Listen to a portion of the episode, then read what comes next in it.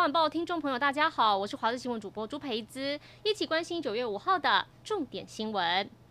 长荣机师违反防疫规定染疫，还造成儿子确诊，又让机组人员成为过街老鼠，还点名空服员会在外站购物或是外出，这让空服员相当不满，强调短程航班都在飞机上，长程入境之后会进到外站饭店，一直到退房都无法离开，希望不要被污名化。而由于机师再重破口，指挥官陈时中就表示，已经有机组员接种第三剂疫苗计划，但施打时间还需要再讨论。昨天指挥中心发出了一百一十万个细胞简讯，只要民众足迹跟确诊机师或是家人有重叠，就会收到这个简讯。有不少民众昨天一收到简讯就上网预约裁剪，一早医院裁剪站涌入不少民众，想确定自己有没有确诊，会不会因此传染给家人。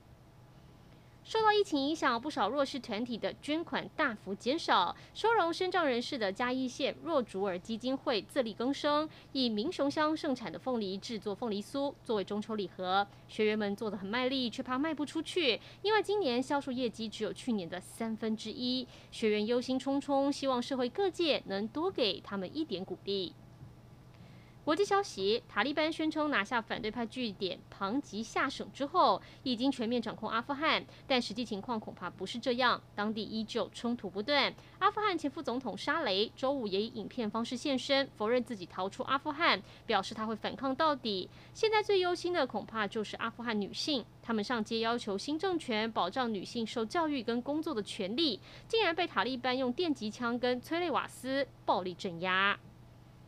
台湾女网一姐谢淑薇延续在温网拿下女双冠军的气势，携手比利时战友梅丹斯，在美网连闯两关晋级女双十六强。谢淑薇和梅丹斯的台比联军是这一次美网的头号种子，实力不容小觑。接下来他们即将对战比利时黑马特凡科以及米内恩，争夺八强门票。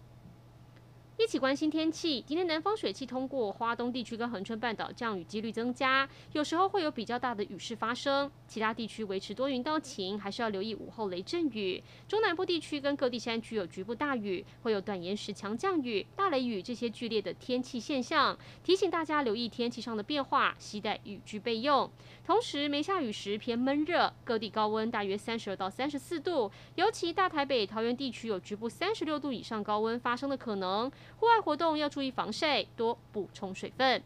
以上就是这一节新闻内容，感谢您的收听，我们再会。